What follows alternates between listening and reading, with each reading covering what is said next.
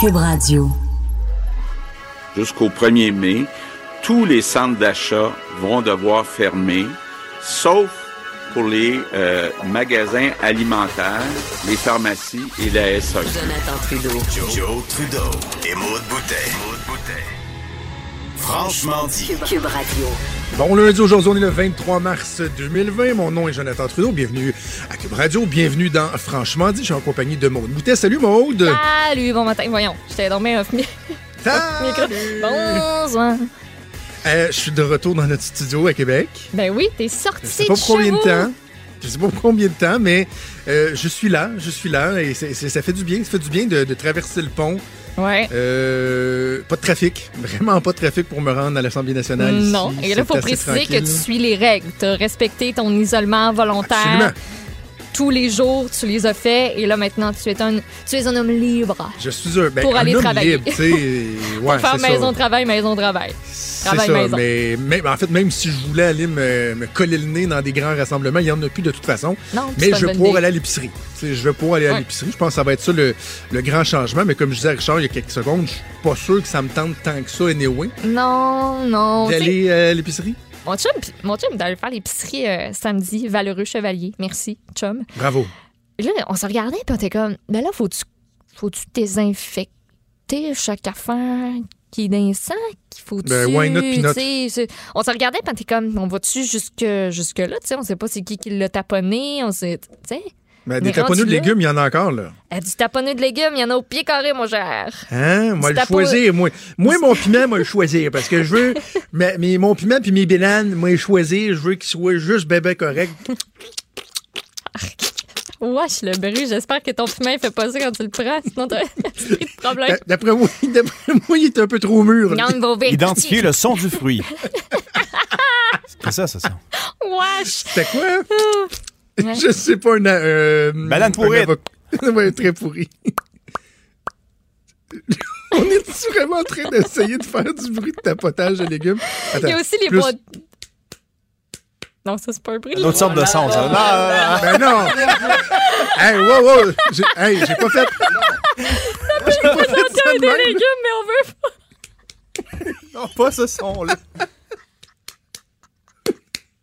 Voyons! Moi, j'arrive, là, je tourne le poste, mais j'arrive à ce son-là. Qu'est-ce qui se passe? Puis là, juste avant, juste avant, je, je, Non, je veux, je veux te rappeler que juste avant, ça faisait. Oh, ça, c'est bizarre.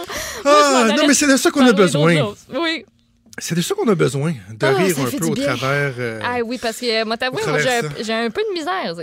En fin de semaine, Ouais. là, il a fallu que je décroche parce que on dirait que de ce qui me, on dirait que ce qui me génère de l'anxiété beaucoup, là, c'est les notifications que j'ai sur mon téléphone. Tu sais, moi, j'ai les notifications de tout, tout, tout. là. Je veux dire, on travaille là-dedans. là. Tu sais, ça- Ben oui. ça- c'est- pratique.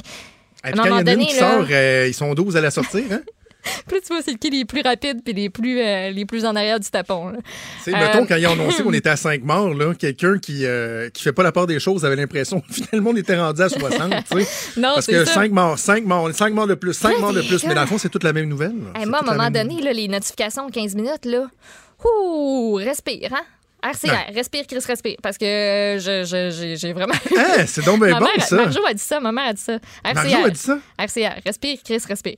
C'est Ah, ça, c'est ça bon. De, ta mère que tu tiens ça, ta manie de sacrer comme ça. Mais gars, voilà. Tu pars de. OK, tout part on de a identifié la coupable. Je l'aimais bien, Marjo, moi. Euh, Jolène, voyons. Non, mais j'aime ça. Respire, mais- respire. Ouais, oui, c'est bon, mon très, très expression euh, préférée qu'il faut que je me répète ces temps-ci parce qu'il a, il a vraiment fallu que je, me, que je me débranche en fin de semaine parce que sinon, là, T'as-tu réussi? Oui, j'ai réussi surtout parce que j'étais allée dehors puis que mon cellulaire est mort. Parce qu'il Ah. faisait froid. Fait que ça, ça, ça a aidé. Merci, technologie qui survit pas aux petits moins, je sais pas combien qu'on avait parce que aller dehors, là, ça a fait du bien. Ah, maudit. On Ouais. est allé patiner sur un lac. Je, je vais te dire, par exemple, il y, avait, il y avait comme un peu trop de monde, je trouve. On dirait que tout le monde a décidé d'aller à son chalet puis de, de rester là pour passer le temps qu'il y avait à passer. Puis, mais ça a tellement fait du bien, là. J'ai même un petit coup de soleil dans la face. Ouais, moi aussi, j'en ai C'est pris. pas le fun, ça? Ouais, nous autres, euh, écoute, euh, les, les enfants ont même sorti le vélo hier en après-midi. On a été passé Ah, deux heures euh, au sentier Valero euh, à Lévis, des sentiers qui sont comme balisés en forêt. Puis là, on est parti en raquette euh, parce que moi, j'aime ça faire du extreme raquette. Tu Et exprimes là, et là j'entends, je sais qu'il n'est pas à la station, mais j'entends Hugo Veilleux éclater de rire. Il va Oui. dire, bon, une autre affaire, après le baseball, après le ci, le ça, le canot, le kayak. Oui, oui. Extreme. Extreme passe C'est de faire de la raquette, mais que tu sors des sentiers, puis tu grimpes sais, sur les, des, des, des cliffs où tu, tu vas utiliser tes petites dents de raquette pour vraiment tac, tac, tac, grimper. Tu te prends après une branche d'arbre pour aller plus loin. Puis, tu sais, c'est juste de rendre ça plus le fun. Tu Ben descends oui. des côtes. euh, Mais surtout avec en- les en enfants, sur les pieds. Bref, puis là, même ma petite de 5 ans, elle a embarqué, puis elle était bonne. Et là, je suis parti avec un sac à dos. Et j'ai ressorti une affaire que euh, ce serait trop long de t'expliquer pourquoi j'ai ça, là, mais un truc que j'avais acheté pour faire un, un gag à la radio à Québec, mais que j'ai jamais utilisé, c'est euh, ça s'appelle un camel, camel pack. Ouais, ben c'est l'affaire que tu as une poche d'eau puis qu'il y a un ça, une tuyau poche d'eau, un jusque... tuyau. OK. Fait que là, j'ai rempli ça, j'ai mis ça dans un sac à dos. J'ai apporté trois morceaux de pont banane. On a apporté deux petites mangeoires à oiseaux, Oh. des graines pour les oiseaux. Oh. On est rentré dans la forêt. On a installé nos petites mangeoires. Euh, les petits oiseaux, des genres de petits, là, ça ressemblait à des jets. C'était pas des jets bleus, là, mais tout petits, bleus, vraiment cute. Oh. Je sais pas si tu as vu la photo que j'ai partagée sur Facebook. Ouais. Et euh, un moment donné, j'ai des graines dans ma main, j'ai mon téléphone dans ma poche. Puis l'oiseau, je viens se poser direct sur le bord de ma main. Oh, puis il me regarde cute. là, dans les yeux pendant comme cinq secondes. T'as vécu un moment J'ai avec pris un une oiseau. photo, puis pfiou, il est parti. Non, non, mais c'est niaiseux, mais Ben ouais. ça, ça remet les affaires en perspective. Si on était dans la nature, faisait soleil, on s'est foiré dans Ben la oui. neige, à manger notre petit pain aux bananes, à boire notre eau dans notre camel pack. C'est quelque chose de simple. Pas besoin de chercher loin. Ça a fait du bien de, de décrocher. Ouais. Mais je, je le dis, puis euh, c'est correct qu'on aborde ces choses-là, ces questions-là, parce qu'en même temps, les gens qui nous écoutent, puis on sait que vous êtes nombreux à, à nous écouter, vous êtes à la maison, vous avez juste ça à faire, là. écouter la télé, écouter la radio, ce qui donne en- encore plus toute l'importance à notre, à notre média, je pense, à notre responsabilité également. Mm. Donc, tu sais, on peut quand même nommer les choses. Moi, la nuit, c'est de la merde. Hey, moi, Tu sais, j'ai pas bien la dormi nuit, cette nuit. moi, moi je- ça va relativement bien. Je gère bien mon angoisse euh, existentielle. mais, tu sais, comme cette nuit à 2h30, de 2h30 à 4h, j'étais en train de réfléchir. J'ai réussi à me rendormir, ce qui est déjà Ouais. surprenant. Même bateau. Mais c'est des trucs comme ça. Tu sais, Ouais. t'es- t'es- des fois, c'est des images. J'ai- partagé une image en fin de semaine. Je ne sais pas si tu l'as vu. Si oui, je m'en excuse. Mais j'ai partagé entre autres sur Twitter. Ça, ça- Il y a beaucoup de gens qui ont réagi avec ça. Parce que euh, on voit les taux d'occupation des urgences qui sont en diminution. Tu sais, Ah des urgences oui, qui étaient à l'ai vu, ton 140, statut. 160 Oui, oui. qui sont rendus à 80-60 Ouais. Puis l'image, écoute, l'image que j'ai partagée en fin de semaine, je l'avais en tête depuis mercredi au jeudi. Je l'avais même pas dit en ondes à la radio. J'avais juste envie que ça sorte. Là. Tu sais, Je, je l'ai- Ouais. J'ai dit, crème, quand je vois les taux d'occupation qui diminuent comme ça, l'image que j'ai en tête, c'est l'eau qui se retire avant un tsunami. Euh, parce que les gens, vous savez, lorsqu'il y a un tsunami, l'eau va se retirer. Là. Vous avez vu le, le- le gros, gros tsunami en. Inde, là, il y avait plus d'eau dans les baies pendant quelques, quelques minutes, je sais plus combien de temps. Et là, à un moment donné, ça, revient. Et j'ai juste imagé, il y a des gens qui me disaient, ouais, t'es fataliste. Mais c'est pas, pas d'être fataliste, c'est d'être réaliste. Puis c'est pas parce que j'ai cette crainte-là que je suis pas capable en même temps de me dire, regarde, ça va bien aller, on respire par le nez. On est prêt. Tout le monde fait euh, de son mieux, mais comme je te dis depuis des semaines, ça va arriver, il faut, faut se protéger, puis euh, voilà. Mais c'est ça, il y a des images de même qui peuvent te venir, puis en plein milieu de la nuit, c'est comme le pire moment. là. Ça, ça vient un peu euh, t'enfant de chieniser ta nuit. Là. Oui, je comprends. Moi, mon chum, RCR. RCR. Mon chum se couche toujours plus tard que moi. là. Il est plus oiseau de nuit que d'autres choses. Puis il est venu se coucher, je sais pas, il était mais il était genre minuit, une heure. Tu sais, David, il fait pas de bruit. Tu sais, il s'en vient se placer dans le lit. Là, je me reviens, je suis comme, salut. Il est comme, Oh. pardon, Dors pas, toi? dors pas? Je suis comme, non, pas au tout. Zéro. Puis je sais pas pourquoi. Voilà. Mais écoute, il y a des belles, euh, il y a des belles choses au travers de, de tout ça. D'ailleurs, dans les entrevues qu'on va faire tantôt, on va parler avec un entrepreneur qui, euh, lui, c'est plate à dire, là, mais son entreprise est en train d'exploser euh, de Ben façon oui. positive. Là. Euh, en raison du contexte actuel, je comprends qu'il n'a pas souhaité ça, mais au moins tu, sais, tu vois qu'il y a des gens qui, qui peuvent faire contre mauvaise fortune bon cœur. Quelle expression vieillotte que je viens Ouais. d'utiliser. Alors, euh, voilà, bref. Jonathan, 1960. Oui, c'est ça. J'ai envie de Voyons. tester des fruits encore. Non. non, non. Non. On va pas regarde, là. Le deal qu'on fait avec nos auditeurs, un peu comme on l'a fait euh, la semaine dernière, mais juste avec un meilleur son de mon côté cette fois-ci, euh, on va vous donner l'information enlevé le juste. Kleenex qu'il y avait sur le. T'as gardé cette, cette affaire-là. On va vous donner de l'information juste, on va faire des entrevues pertinentes, mais on va essayer un peu comme on l'a fait dans les dernières minutes aussi de, de se mettre un sourire un peu dans la face aussi. C'est pas euh, uniquement euh, du négatif. Il faut, on n'a pas le choix, on n'a pas le choix. Et on doit s'imposer ça, d'être capable aussi d'apprécier la vie, d'être capable d'avoir un petit rire, un petit fou rire de temps à autre. Et c'est l'engagement qu'on prend auprès de vous. Puis s'il faut que ce soit des bruits de fruits et légumes, ben ce sera sera ça, des mesdames, bruits. messieurs. Regarde, je suis en train de tester mon. On fait une pause et on revient.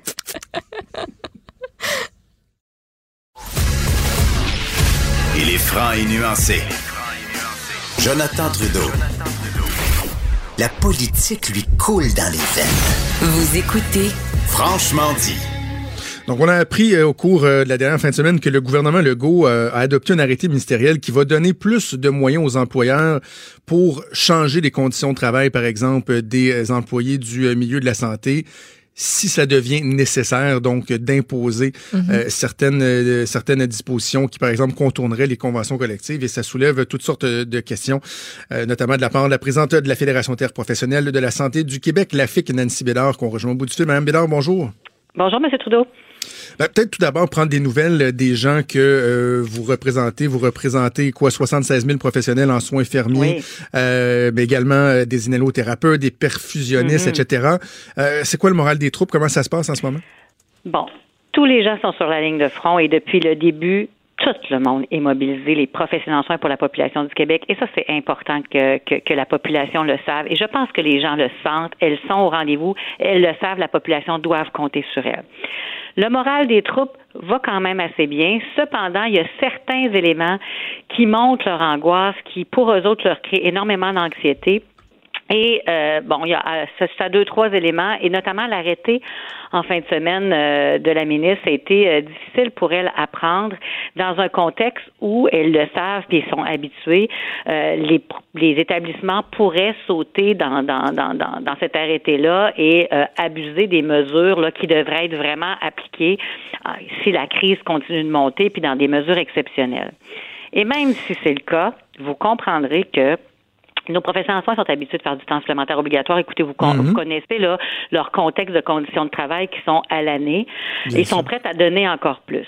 Cependant, quand vous êtes une mère de famille, aussi avec des enfants, puis une famille euh, qui, de temps en temps, faut que vous preniez soin, même dans ce contexte euh, de, de crise-là, et que là, vous voyez l'arrêté qui dit que l'employeur euh, pourrait vous changer de corps de travail, pourrait vous changer euh, même d'établissement de travail, euh, de région de travail, euh, pourrait vous faire faire des 12 heures. donc, ils ont quand même à organiser un minimum de leur vie, ces gens-là. Déjà là, qui passent leur temps à essayer de, de, de concilier travail-famille, probablement dans des niveaux extrêmement difficiles pour d'aucunes, la situation actuelle est quand même extrêmement demandante pour ces gens-là, puis je pense que Absolument. toute la population le sait. Donc, cet arrêté-là, c'est que c'est c'est venu donner comme vraiment un frisson puis un coup là euh, aux professionnels en soins en disant mais qu'est-ce qui va se passer, tu sais, Ouais. qu'est-ce qui va nous arriver. Voilà. Mais, Alors OK. ils sont inquiètes. Mais je, et je suis content qu'on se- qu'on se pense ce matin, Mme Bédard, puis on, on chicanera pas, là, mais je veux qu'on ait un, un échange constructif ensemble Oui. parce que moi, été un peu inquiet de voir, euh, voir votre sortie parce que Mm-hmm. il y a une belle mobilisation entre les travailleurs de tous les, de tous les secteurs de notre société, que ce soit l'éducation, euh, euh, la santé, bah, bah, tous les services essentiels.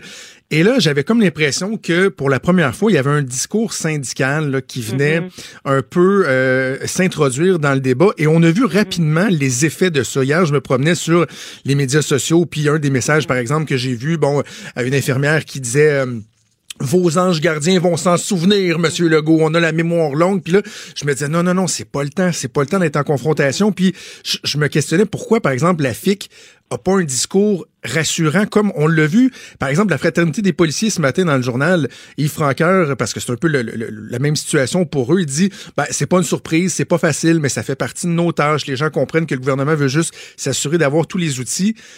Est-ce que ça, ça aurait pas été plus pertinent justement d'avoir un discours euh, rassurant, mobilisateur, plutôt que de dire au gouvernement on va être un chien de garde puis on va vous watcher puis Je sais pas, j'ai un petit, un petit malaise trois avec semaines, ça. c'est vraiment notre discours, OK? Puis c'est vraiment ce qu'on a dit, puis c'est vraiment ce que j'ai demandé à toutes les équipes syndicales. Euh, la souplesse, euh, on n'est pas là en train de faire des relations de travail traditionnelles et d'appliquer le contrat de travail. euh, et ça, c'est ce qu'on fait depuis trois semaines. Je parle au président des établissements euh, chaque jour. J'ai envoyé, j'ai envoyé beaucoup de messages aux membres et tout le monde était là. Cependant, faut pas malmener. Moi, là, mon discours, c'est un discours protégeons notre- nos professionnels en soins et de la santé, gardons-les en santé, faisons attention à ne pas les fragiliser, les pas, à, ne pas les malmener. Donc, c'est pour ça que dans mon hier, dans la sortie, parce que justement, si vous saviez le nombre d'appels, regardez à l'heure où on a émis le communiqué, euh, puis l'heure où est sortie la ministre, il y a presque eu 24 heures, OK? Et de ces 24 heures-là, c'est des centaines d'appels que j'ai eus au secours, aidez-nous. Il y a des limites à notre capacité à se faire malmener. Donc, c'est de dire à la ministre, rassurer les professionnels que ça va être vraiment déployer ces mesures-là en cas d'urgence parce que dans les établissements, les employeurs, ce n'est pas ce qu'ils disaient. Ce qu'ils disaient au monde, c'est on va pouvoir faire qu'est-ce qu'on veut. Et ça a commencé à être dit, ça, vendredi matin. La ministre va signer un arrêté. On va pouvoir faire qu'est-ce qu'on veut avec vos conditions. Alors, Monsieur, mais, mais Madame Bédard, Madame Bédard, Oui, c'est pas dit comme oui. ça. C'est pas dans dit les comme établissements, ça. je vous dis. C'est pas- non, parce mais- que j'ai- de la misère avec l'utilisation du terme malmené. Tu sais, vous, vous venez de le dire deux fois, c'est dans votre dans votre communiqué. vous dites il est hors de question que nos membres ouais. soient malmenés. C'est un terme qui est très très très péjoratif, comme si les, les personnes que vous représentez étaient traitées avec peu d'égards. Tu sais, le Québec au complet les, les remercie. Moi, j'ai écrit un texte pour remercier Oui, tout le personnel de la oui. santé euh, en fin de semaine dans le journal. Le premier ministre le dit. On remercie aussi les familles des personnes euh, qui travaillent dans le milieu de la santé, qui font des sacrifices. Mais tu sais, malmener, c'est comme de dire on, on se fout un peu de vous, on vous traite avec peu d'égards, alors que la situation, elle va exiger des sacrifices. On le sait. Oui, et- oui, puis elles en font déjà. Je pense que tout le monde le sait, là, mais il faut faire attention. Puis on- tout est dans tout, hein. Alors je pense que c'est exactement ce qu'on fait depuis trois semaines, mais là il faut juste faire attention parce qu'à un moment donné, ces gens-là qui sont mis à rude épreuve, on va se le dire, dans un stress, et une charge mentale énorme, mais elles sont au front et on le dit, puis vous le savez, puis tout le monde est derrière eux. Sauf que parfois c'est juste comment elles sont sur le plancher, comment ça se passe. Imaginez que tout est dans l'approche. Si vous êtes une mère de famille puis que vous êtes habitué de travailler de soir, votre structure est comme ça, ben ce qu'il faut, c'est au moins qu'on soit capable de voir planifier que peut-être que moi, dans deux semaines, on va me demander de travailler en 12 heures, jour, soir, nuit. J'ai des gens qui sont monoparentales, vous le savez, hein, 90% de femmes. Donc, il faut le faire correctement, avec prudence. Puis ça se peut qu'il y ait des gens qui ne puissent pas changer de cadre de travail, mais peut-être que d'autres vont le faire. Et si elles sont inquiètes, et si elles réagissent et c'est difficile pour elles, c'est parce qu'elles sont habituées qu'on n'ait pas tellement, pas que la population n'ait pas d'égard, pas que vous ayez pas d'égard, la façon dont, quand je parle d'être malmenés au quotidien dans leurs conditions de travail, c'est là où le bas blesse. Et là, ils ont, c'est comme revenu ça très fort avec l'arrêté en disant mais mon Dieu qu'est-ce qui va arriver avec mon horaire de travail? Elles sont prêtes à en donner mais est-ce qu'on va venir me voir pour me dire un peu d'avance? Parce que qu'est-ce que je vais faire avec mes enfants? Euh, pouvez-vous comprendre ce stress là Absolument. de, de, de demain alors c'est ça c'est comme Absolument, mais Oh. j'aimerais ça qu'on garde le, le- le même ton qu'on a eu dans les trois dernières semaines, celui dont vous avez parlé, de dire au- à la ministre de la Santé et aux gens qui la représentent Oui. comment on peut rassurer ces gens-là? Est-ce qu'on va être capable de trouver des aménagements malgré l'obligation des fois euh, d'en demander encore un peu plus Oui. devant l'urgence de la situation, plutôt que de dire hey on va vous checker, on va être le chien de garde puis vous nous malmènerez pas. Je, je, je, je sais pas, je suis pas certain que pour les que membres que vous représentez, c'est constructif. Peut-être que vous trouvez ça dur un peu, mais on dit la même chose. On dit la même chose et on va à la même endroit. C'est juste que je voulais que ça soit clair. Je dois protéger ces 76 000 professionnels en soins-là et je serai là pour les protéger. Et à tous les jours, je parle au ministère de la Santé. La ministre, je peux lui parler n'importe quand. Les canaux sont ouverts. Donc, il n'y a pas de problématique à ce niveau-là.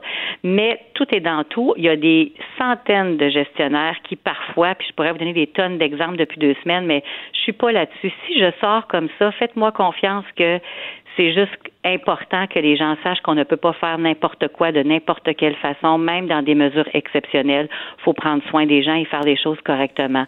Faites-moi confiance que si je dis ça, c'était pour lancer des messages que moi, là, je veux que la population soit encore soignée, puis je veux encore que tout mon monde soit sur la ligne de feu, extrêmement mobilisé, malgré que ça va être difficile, puis qu'on va pouvoir changer leurs conditions de travail. C'est le message que je veux donner. Puis je veux que les membres savent que je vais les protéger, puis que je suis derrière Parfait. eux. Mais, en même temps, mobilisés. on peut ensemble, Mme Bédard, dire aussi à, à vos membres que euh, on n'est pas dans une situation de confrontation avec le gouvernement. Pas du tout. C'est- pas le temps de se démobiliser parce que j'en ai vu beaucoup des messages hier et c'est c'est ça qui m'a euh, qui m'a inquiété. C'est c'est absolument pas le cas. Puis Oui. on le sait tellement à quel point Oui. euh, il travaille fort. En fin de semaine encore, là, euh, suite à la publication de ma chronique dans le journal, j'ai un infirmier qui m'a écrit puis il m'a dit, tu sais, on a trois enfants. Ma conjointe est infirmière elle aussi.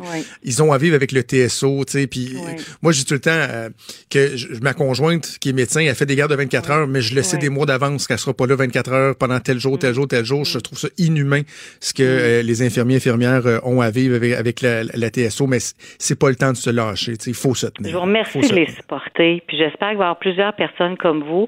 Puis si les- la situation devient plus difficile, elles vont avoir encore besoin plus de support parce qu'elles sont des mères de famille, des proches aidantes aussi. Elles ont aussi toute cette en plus d'avoir à supporter la population. Et c'est ça qu'elles veulent faire, mais elles, elles vont peut-être avoir besoin d'aide. Fait que je vous remercie euh, de, de, de, de ce que vous dites, de ce que vous faites pour elles. Et j'espère que vous serez là. Puis moi, mon travail, c'est de m'assurer qu'on puisse passer à travers cette crise et qu'elles en sortent le moins le moins euh, poqué possible, comme on peut Ouais, dire. Là. Et il faut que tout le monde on soit derrière eux. Et euh, je crois qu'on peut y arriver. J'avais demandé, puis j'avais averti le ministère, puis on le savait, là, madame, est-ce que vous êtes vraiment obligé de sortir cet arrêté-là? C'est dit, ça va être difficile pour elle de voir apparaître. Est-ce que c'est parce qu'elles sont pas au front puis elles savent pas que si la crise continue, à un moment donné, les choses vont, vont empirer? Bien sûr qu'elles le savent, mais de voir arriver ça, tous ces pouvoirs-là, elles se questionnent pour pas que ce soit pris comme des opportunités de certains endroits pour pouvoir euh, travailler au jour le jour dans un contexte où on n'est pas arrivé. Moi, j'ai toujours dit, si la crise arrive, puis si dans un établissement, la situation s'impose et que ça fait du sens, les professionnels vont être au rendez-vous, puis ils vont mettre encore une fois, mais encore une fois, l'épaule à la roue, même si c'est très exigeant. Mais si la situation ne le ne le n'est pas décrit pour que ça fasse sens, pour qu'on change leurs conditions à ce chapitre-là, c'est là que ça fonctionnera pas. Et à ce chapitre-là, ben, on a joué beaucoup, puis on peut penser qu'il faut s'assurer que les messages soient forts au niveau des, des gens qui sont près d'eux, au niveau des gestionnaires pour dire prudence. Faites attention, on va être au rendez-vous, mais en même temps, c'est des humains et des humaines, c'est des citoyens, des citoyennes, les professionnels en soins, c'est des mères de famille. Donc, faisons les choses correctement, puis on va passer à travers de cette crise-là, puis les professionnels en soins vont rester là pour la population du Québec, j'en suis Voilà. convaincue. Voilà. Ben, Madame Bédard, je voulais quand même qu'on apporte certaines précisions. Oui. Je trouve que c'est- bien euh, qu'on l'ait fait et euh, évidemment, ça change pas le fait que le, le Québec au complet euh, est derrière tout le personnel du, du système de santé, incluant les gens que vous représentez et tous les autres aussi. Hein. On parle des soins de la santé, Oui, mais euh, oui. les, les, les, les, euh, les chauffeurs d'autobus, euh, les gens qui sont en transport en commun, les il y a personnes tel- qui lavent ben le oui, plancher absolument. dans les établissements, tout le monde Il y a est important. tellement, tellement je de vous gens. remercie. Merci beaucoup d'être derrière Merci. Nancy Bédard, présidente de la Fédération interprofessionnelle de la santé du Québec. Merci à vous. Des débats, des commentaires, des opinions. Ça, c'est franchement dit. Cube Radio. Va aller rejoindre ma collègue Emmanuel Latraverse pour parler de l'aspect politique de la crise actuelle. Salut Emmanuel. Bonjour.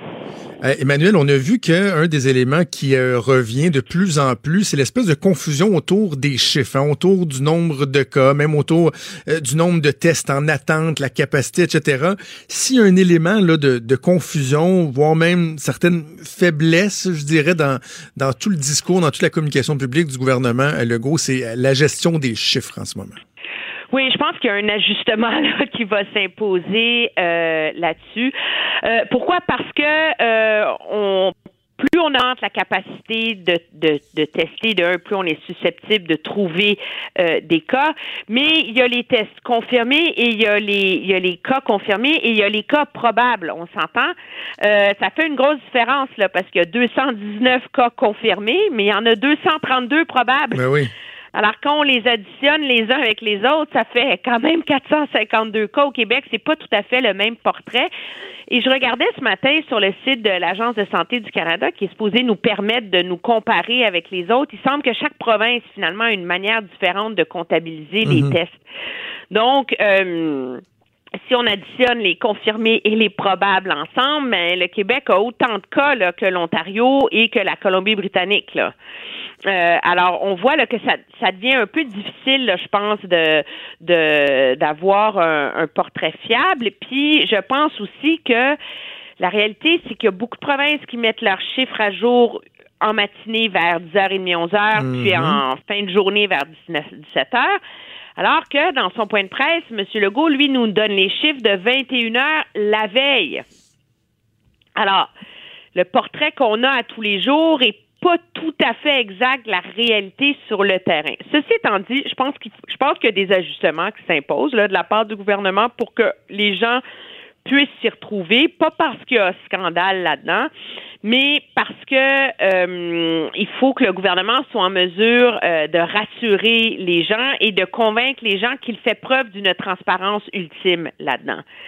Ceci étant dit, s'il y a encore des gens qui ont des doutes là, c'est assez clair là, que le Canada, le Québec on est sur une trajectoire d'augmentation importante des cas et que euh, ça, les gens devraient finalement comprendre là qu'il est grand, grand, grand temps euh, d'écouter les, les consignes là. Et moi, j'ai surtout hâte d'entendre, je te dirais, de la part euh, du gouvernement là, quand on va finalement euh, élargir là, le nombre de personnes qu'on teste, parce qu'on a l'impression un peu qu'en ce moment, on est encore dans un contexte où on essaie de confirmer des cas plutôt que de chercher des cas. Plus Ouais. tu élargis les critères pour tester les gens, plus tu es susceptible d'en trouver et plus tu as un portrait réel de la situation. Puis il y a encore un espèce de flou artistique là en ce moment au Québec, je pense, sur euh, sur qui, sur le les, les critères en- entourant euh, l'accès aux tests. Il faut pas oublier que c'est le conseil numéro un hein, de l'OMS en ce moment là, c'est test, test, test, test, test. Mhm. sais. Il faut en faire euh, le plus possible. là. Puis je pense qu'il y a une gymnastique assez complexe là, à gérer de la part du gouvernement là-dedans. Et moi, il y a ça, là, dans toute la question du, du- des chiffres et de l'interprétation des chiffres, il y, y a certains bémols importants parce que si on teste pas encore les gens qui peuvent potentiellement avoir des symptômes mais qui reviennent pas de voyage, et si en plus on dit que des gens qui ont des symptômes très très faibles, qu'on soupçonne être ça, mais qui peuvent rester à la maison, on leur dit restez à la maison, on vous testera pas. Il y a lieu de se questionner sur la valeur des chiffres qu'on nous transmet Ben, dans le fond à chaque jour. là. À quel point c'est un portrait de la situation qui est fiable, qui est juste. J'ai de plus en plus de doutes. Là. Oui, puis je pense que le problème, c'est que je doute pas du fait que les épidémiologistes de l'Agence de la santé publique du Québec, eux, comprennent ces nuances-là. Là. Et, je, pense pas que eux ont, à la, à la lumière de la sévérité, de la rapidité avec lequel M. Legault et le gouvernement resserrent les règles au Québec, c'est très clair qu'ils ont une lecture beaucoup plus précise de la situation que celle qui circule, je pense, dans l'opinion publique. Mais euh, je m'inquiète, moi, de cette confusion-là et de cette inquiétude qui circule parce que je pense que ça contribue à ce faux sentiment de sécurité qu'ont les Québécois en ce moment, de dire, ah, c'est mieux chez nous, notre gouvernement va plus Ouais, vite, etc., etc. Euh, et c'est ça aussi qui contribue au fait qu'il y a encore des gens qui se font des soupers le samedi soir puis des rassemblements dans des Euh, Emmanuel, on a vu que le premier ministre, et on le sent, hein, euh, cette espèce de résistance à utiliser des mesures musclées, là, les amendes, interventions policières, il ne veut pas aller là, mais en même temps, la question à savoir, euh, par exemple, quand devrons-nous interdire et si devrons-nous interdire les déplacements? Je comprends que le premier ministre veut pas aller là, euh, préférerait se fier à la bonne foi, la bonne volonté des gens, mais en même temps, on a l'impression que euh, ça se peut qu'on n'ait pas le choix, là. Moi, je pense que ça va devenir inévitable parce qu'à un moment donné, il faut mettre toutes les chances de son côté et que la réalité, c'est qu'une personne en infecte deux. Tu sais, c'est exponentiel, là. C'est deux personnes en infectent chacune deux. Euh, tu fais, c'est comme ça que le que les chiffres finissent par tripler là, le nombre de cas et de personnes atteintes à tous les jours. Ceci étant dit, moi, je je serai pas celle qui va réclamer qu'on qu'on criminalise et qu'on qu'on sorte la, la matraque tout de suite parce que euh, on est quand même dans une société euh, civile, démocratique, et le choix pour un gouvernement de restreindre à ce point les libertés civiles doit être pris avec beaucoup de prudence. Et je suis assez réconfortée de voir que les gouvernements euh, réfléchissent et plaident pour éviter de s'en rendre. Ça serait beaucoup plus facile pour tout le monde, hein? de dire bon mais c'est la loi des mesures de guerre, personne sort de chez eux, on met l'armée dans les rues, etc. Mais euh, mais c'est des gestes qui sont très très lourds de conséquences dans, dans une démocratie. Puis je pense que l'urgence de de se de s'armer entre guillemets efficacement en termes de mesures publiques contre la pandémie ne doit pas euh, nous rendre cavaliers avec euh, la façon de restreindre les droits publics. Et donc je pense que c'est un peu ça là, si les gens comprennent pas le message du gouvernement c'est écoutez là on fait tout en notre possible pour pas s'en rendre là. Pouvez-vous, s'il vous plaît, l'apprécier et respecter les règles? C'est un peu ça le message que donnent les gouvernements en ce moment.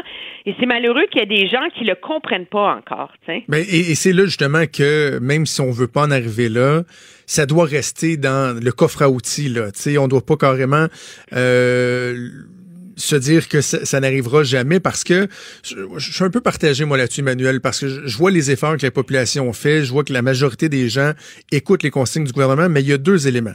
Il y a le fait qu'il y a quand même des récalcitrants. je ne sais pas si tu as vu passer sur les médias sociaux, entre autres, cette vidéo euh, prise par euh, un automobiliste d'un stationnement d'une cabane à sucre. Je pense que c'était dans le coin de Rougemont.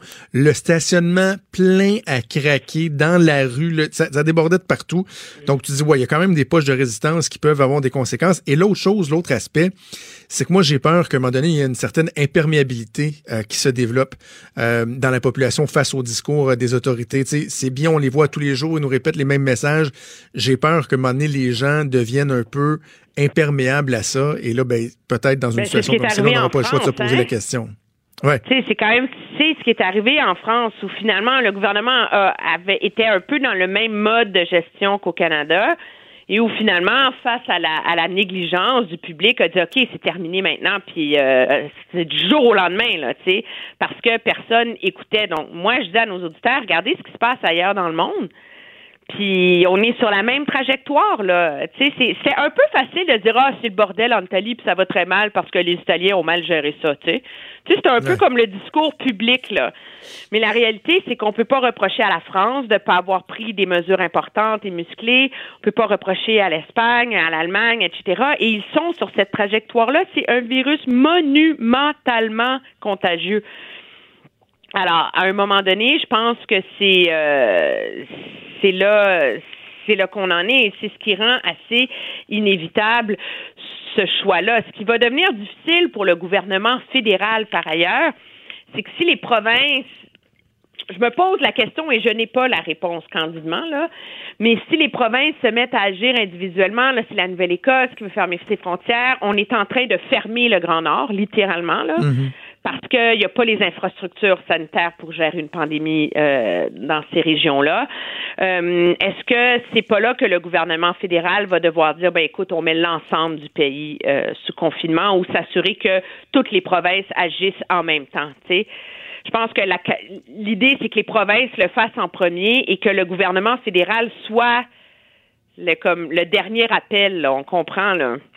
C'est un peu la nature de notre structure euh, fédérale, mais c'est ne et pas, ça fait partie des discussions, des réflexions, euh, des calculs qui ont lieu en ce moment euh, à Québec et à Ottawa, où vraiment, pour les critiques qu'on a mis de l'avant à l'égard du gouvernement Trudeau en début de semaine dernière, là, où c'est vraiment en ce moment l'ensemble du gouvernement qui est mobilisé pour essayer de coordonner de manière efficace avec les autres provinces ce qui se passe sur le terrain. Parlant du gouvernement fédéral, dans une trentaine de minutes, on va diffuser évidemment en direct le point de presse quotidien de Justin Trudeau. Est-ce qu'on s'attend à de nouvelles annonces, de nouvelles mesures de la part du premier ministre canadien? Euh, oui, certaines là. Euh, donc c'est pas pour aujourd'hui la loi sur les mesures d'urgence, etc. C'est comme la question qu'on pose à tous les matins.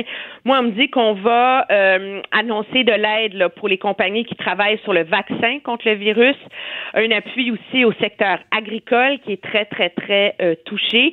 Mais euh, c'est sûr que M. Trudeau va continuer à se faire poser des questions sur les mécanismes d'appui aux revenus qui sont mis en place, Euh, parce que on voit l'ampleur des mises à pied qu'on a constatées la semaine dernière a envoyé, je dirais, une onde de choc là, monumentale. là. Tu sais, 500 000 demandes d'assurance emploi en une fou. semaine. Là. C'est 20 fois plus que tout ce qu'on n'a jamais vu. Et c'est proportionnellement la même chose que 1932 en un mois. Là. Alors, là, le gouvernement, est-ce que la stratégie, c'est davantage de donner des subventions aux entreprises pour qu'elles maintiennent les gens en emploi? Euh, je pense qu'il va y avoir beaucoup, beaucoup de, de questions qui vont qui vont se poser. Puis objectivement, là, nous, les chroniqueurs politiques, on aime ça, euh, laisser l'impression qu'il y a des ré- tu sais, on a la réponse, le gouvernement devrait, là.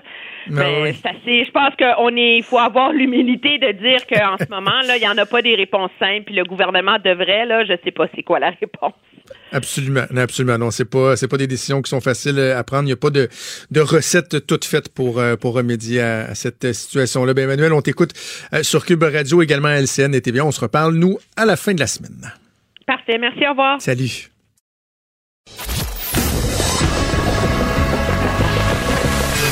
Franchement dit.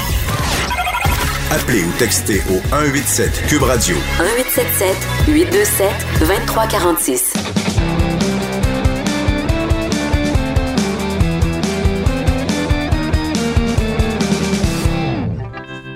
Chronique Disque dur avec Stéphane Plante que je rejoins au téléphone. Salut Stéphane.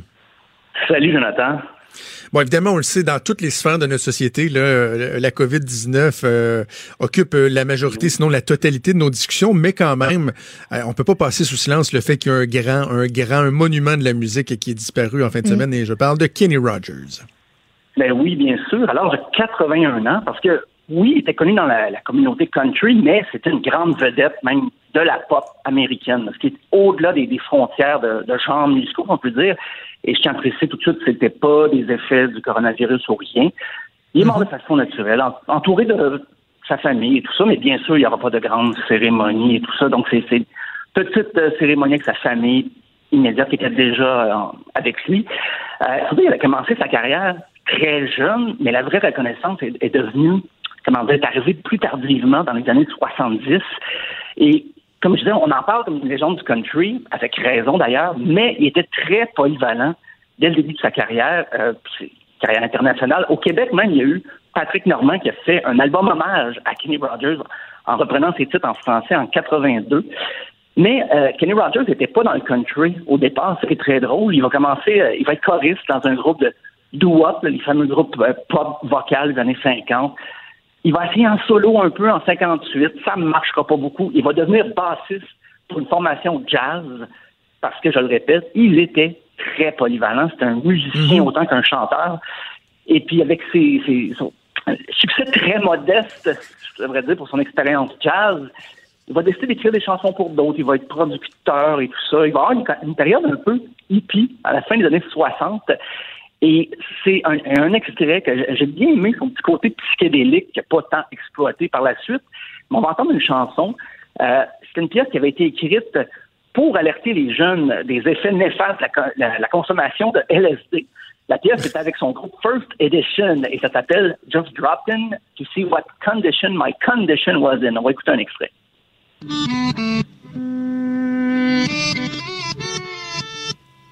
Est en train de le faire jouer à l'envers ou? Parce qu'on pensait que le titre était beaucoup plus long que ce qui est déjà.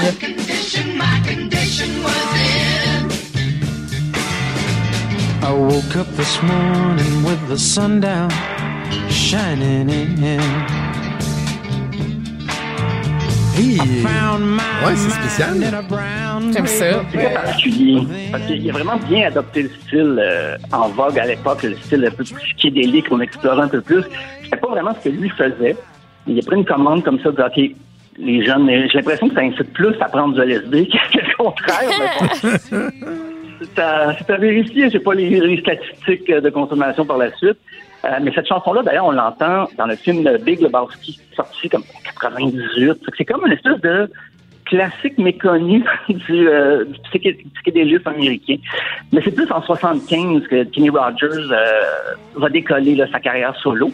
Parce que, je rappelle, il, chante- il chantait des chansons country, mais avec une sensibilité pop, une accessibilité pop qui a plu aux stations radio dans ce temps-là. Et c'était pas commun, ça, dans le country. Le country avait ses palmarès, ses stations de radio, tout ça. Et Kenny Rogers va un petit peu euh, briser ces barrières-là. Et en 78, il y aura son méga succès, la chanson The Gambler.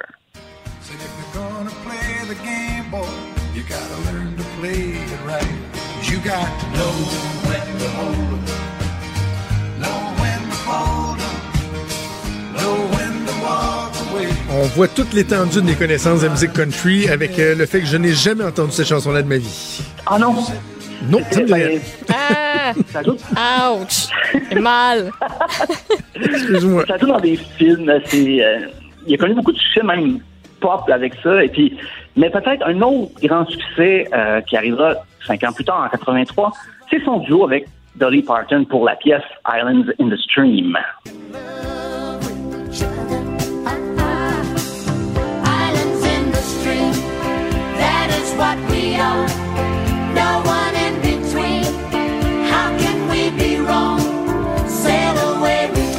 Ça faudrait quand même être très déconnecté pour ne pas connaître cette chanson-là. Là, évidemment, ça, je connaissais.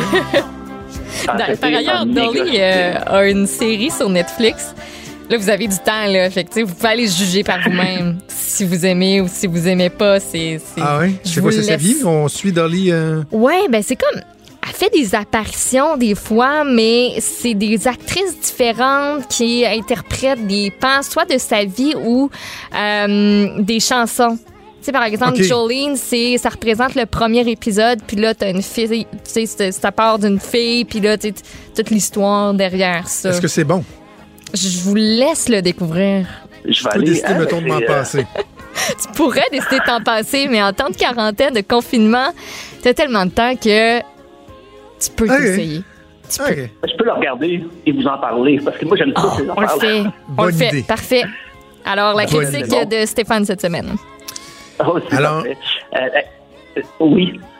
Ben, donc, Kenny Rogers euh, qui, euh, qui est décédé. Euh, Sympathie à la famille. D'autres hommages Ben oui. assurément à venir. Avant qu'on se laisse, évidemment, on s'en sort pas. On revient quand même à la COVID-19 parce que Ben oui. euh, il y a plusieurs musiciens, chanteurs, des gens euh, du milieu qui la pognent aussi, la, co- la COVID-19.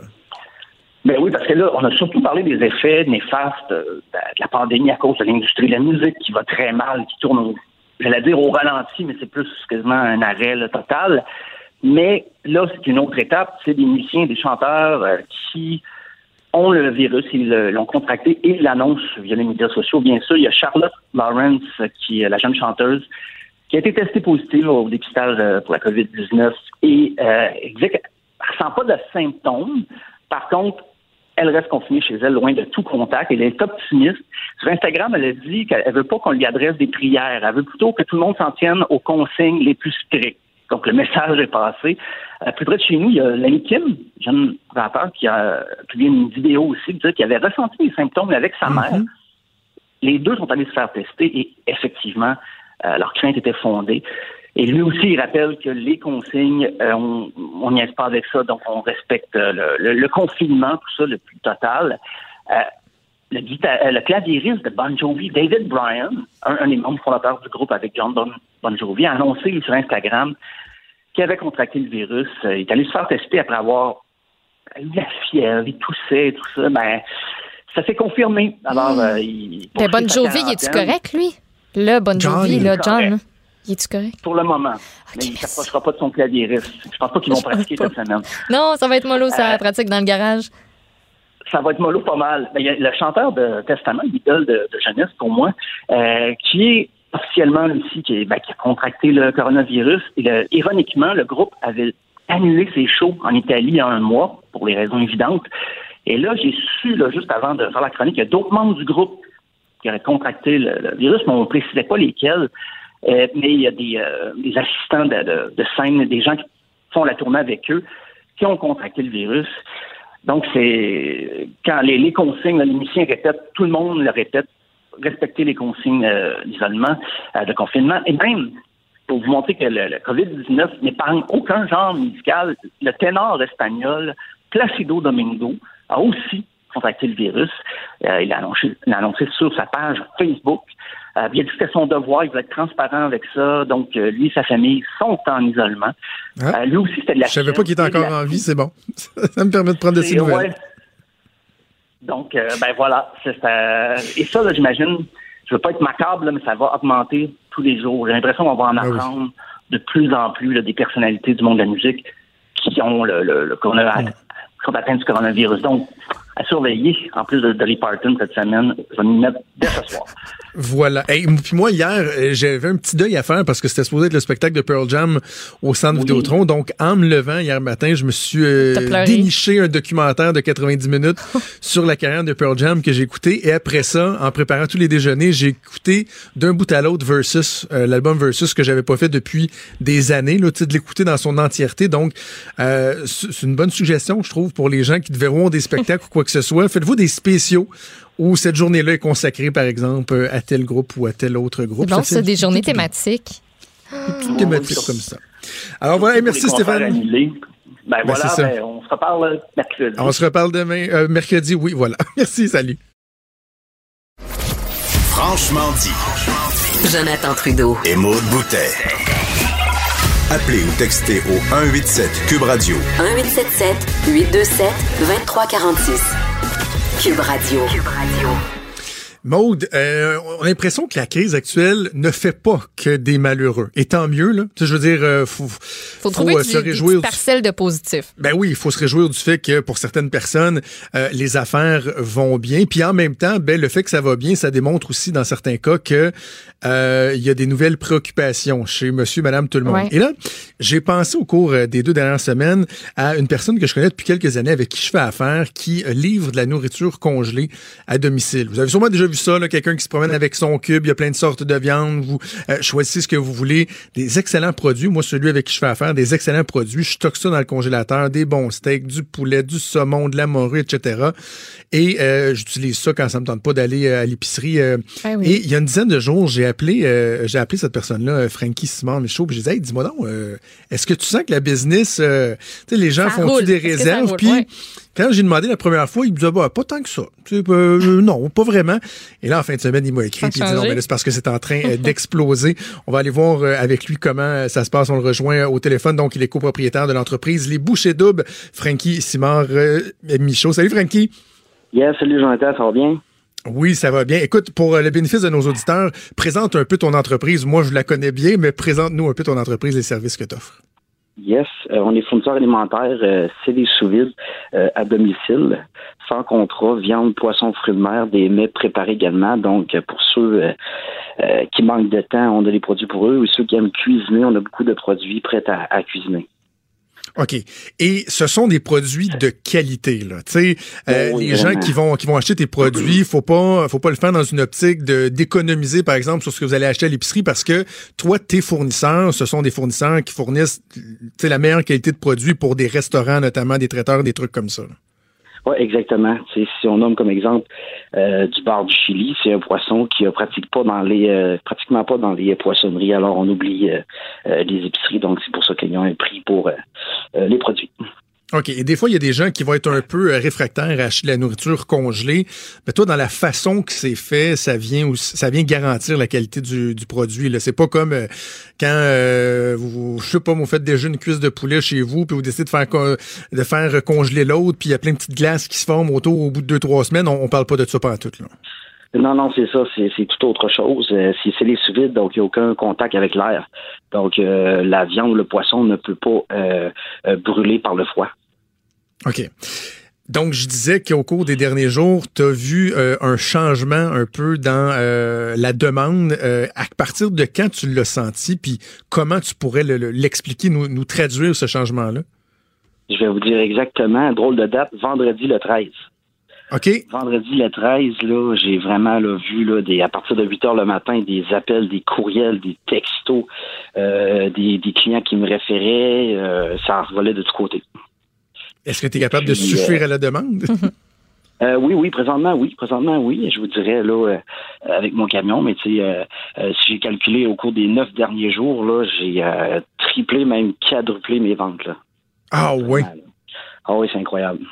OK. Qu'est-ce que les gens disent quand, quand ils te contactent? Est-ce que euh, c'est que les, gens veulent éviter de sortir? Est-ce qu'ils ont des craintes pour la disponibilité de la nourriture? Qu'est-ce que tu entends?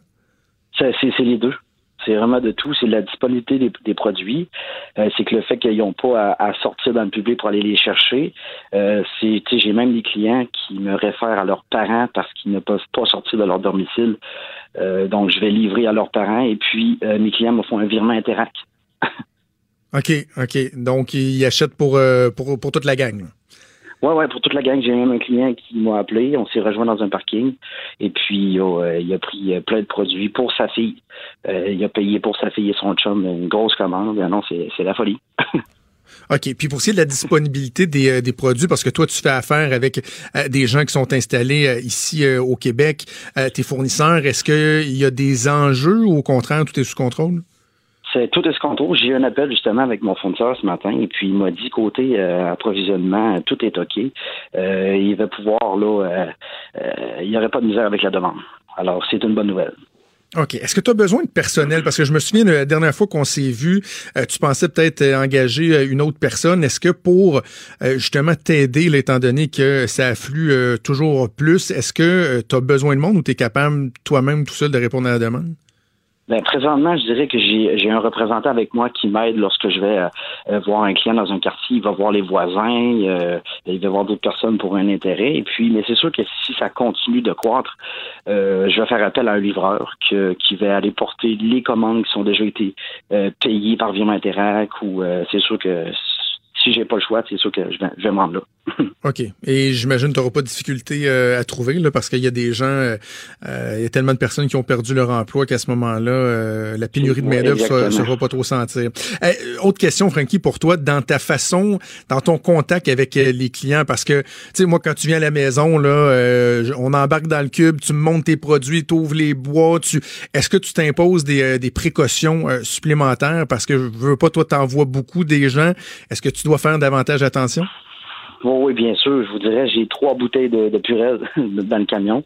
Et puis, je sers la main à personne. On se donne un petit coup de coude. Je prends mes distances. Euh, j'ai même des clients où euh, je vais porter euh, la commande à la porte et puis aucun contact, ils me font un virement. Non, c'est vraiment... tu je dois faire attention vu que je côtoie beaucoup de, gens dans une journée. Absolument, absolument. OK, euh, je sais que tu couvres un territoire qui, euh, qui est très, très large et là, il y a des gens qui, euh, qui nous entendent, qui disent « Oh, attends, c'est une bonne idée, ça, les bouchées doubles. Ça se peut que ça me tente, moi aussi. » S'il y a des gens qui veulent rentrer en contact avec toi, qui voudraient pouvoir acheter tes produits, la meilleure façon de le faire, c'est quoi? Euh, par courriel ou simplement euh, sur mon, mon, mon téléphone cellulaire au 581-309-9676 et puis le courriel les bouchées doubles qc à commercial gmail.com. Et je veux dire aux gens que euh, j'ai l'air de faire de la promotion, mais c'est exactement ce que je fais parce que moi, je suis tellement satisfait de tes, tes produits.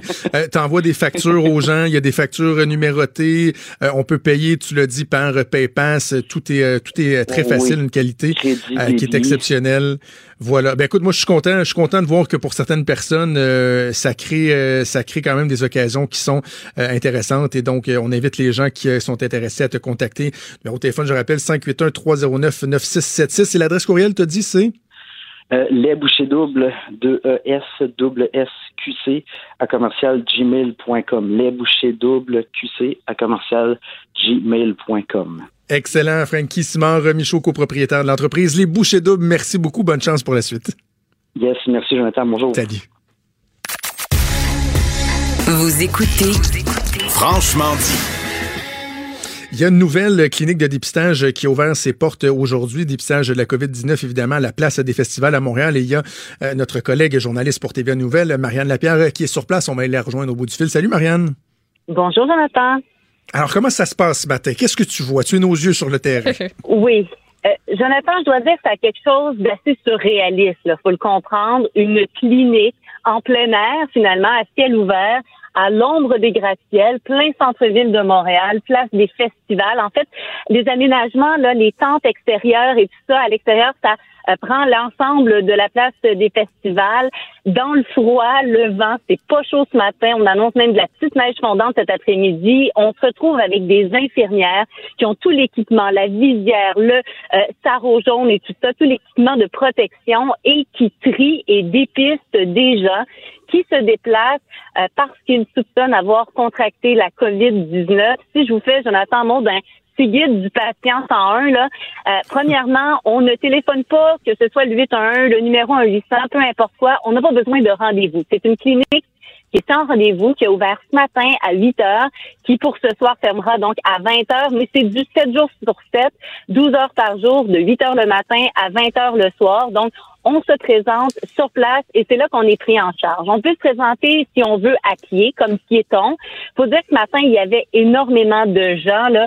Euh, il y avait des gens, en fait, là, la file faisait, on était sur Saint-Urbain, là, entre deux Maisonneuve et Sainte-Catherine, à un mètre et demi, deux mètres de distance chaque personne. Il y avait des gens tout le long de la rue Saint-Urbain, c'est vous dire. Là. Euh, Aïe, aïe, peut-être aïe. facilement 70, 80. J'ai pas fait le décompte exact, là, euh, mais il y avait pas mal de gens qui attendaient vraiment au petit matin, avant même que ça ouvre.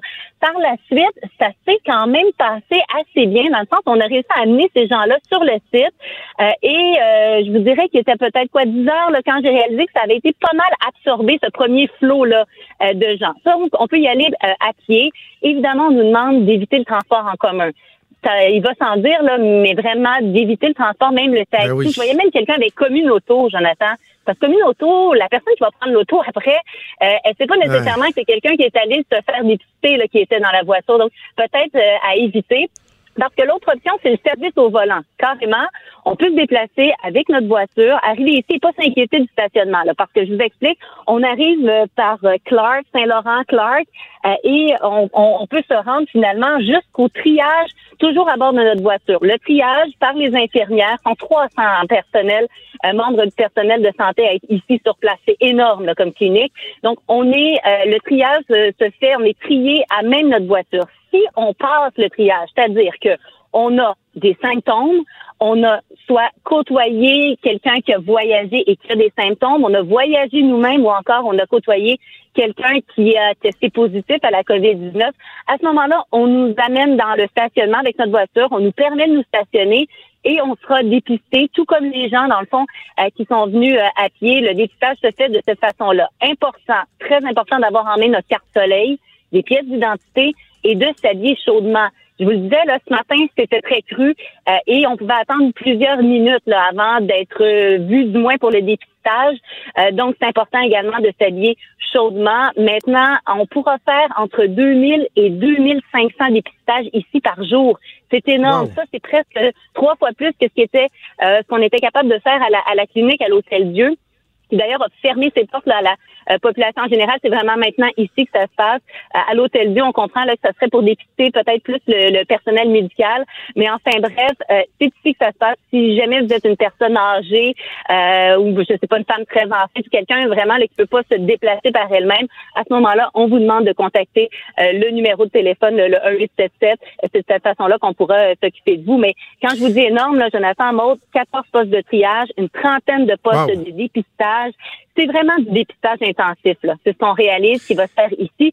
C'est pas parce que vous arrivez ici qu'on va vous dépister. Là. Si vous n'avez pas de symptômes, si vous ne répondez pas aux critères, on va vous retourner à la maison avec un petit dépliant, puis on vous dit vous reviendrez nous voir si jamais. Là. Mais, mais pour le moment, euh, on veut dépister le plus de gens possible. Ce qui fait en sorte, et M. Legault l'a dit hier, qu'on va se retrouver avec un nombre croissant de cas, parce que nécessairement, plus on dépiste, plus on aura des cas positifs. Mais l'idée, c'est vraiment de pouvoir donner un grand coup. Là, et on nous dit, j'ai posé la question, dans combien de temps on aura les résultats? Parce que ça aussi, c'est important.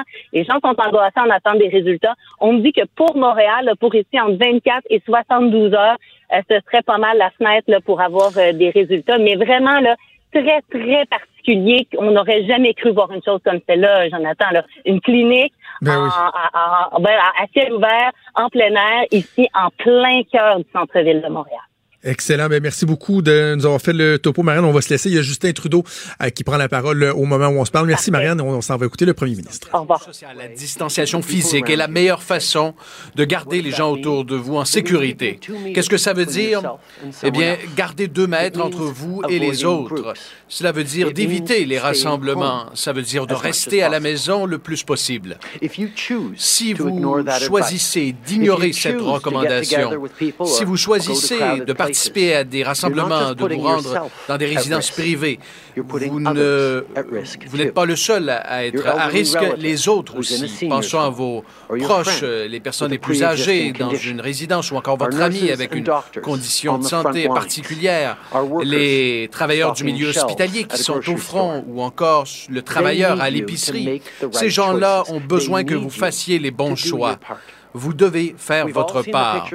Nous avons tous vu euh, ces images en ligne de gens qui se croient invincibles.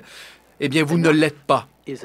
Assez, c'est assez. Rentrez à la maison et restez à la maison. Voici ce que nous devons tous faire. Et nous allons nous assurer que cela va se produire. On va améliorer la pédagogie autour des, euh, des règles et des recommandations.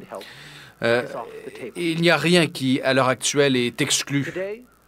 Aujourd'hui, nous lançons une campagne publicitaire du gouvernement fédéral. Vous allez voir des visages que vous connaissez euh, du milieu artistique qui vont relayer les recommandations du système de la santé. Ne pas entendre ces messages n'est pas une excuse. Nous allons rejoindre tout le monde. Vous devez écouter, c'est votre devoir. Et rester à la maison, c'est votre façon de servir. Tous les jours, il y a de plus en plus de gens qui euh, relaient les messages. Simplement hier, euh, l'équipe canadienne et l'équipe paralympique ont pris la décision difficile de ne pas participer aux Jeux olympiques et paralympiques de cet été. Je sais que cela est très difficile pour bien des gens, des athlètes, des entraîneurs, des membres du personnel, euh, des amateurs aussi, mais c'était absolument la meilleure décision à prendre et tout le monde devrait suivre cette façon de faire. Peu importe qui vous soyez, si vous faites votre part, je veux vous dire merci. Vous sauvez des vies. Et lorsque cela devient difficile, sachez que votre, gouvernement est avec vous.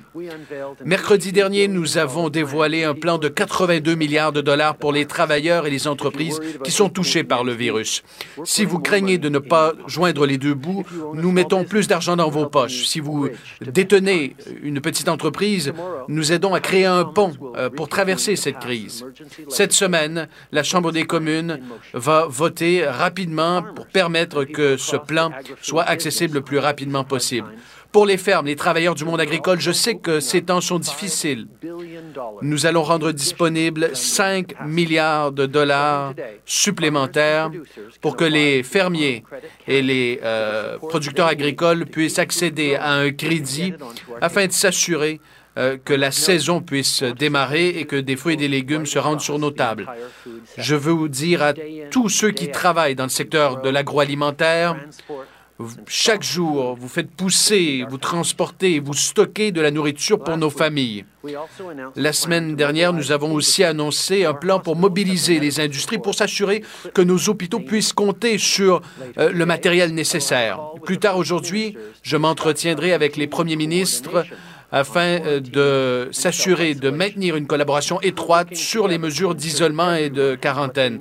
Nous voulons s'assurer que tout le monde a ce qu'il faut, que ce soit des équipements pour euh, dépister ou encore euh, de l'équipement médical.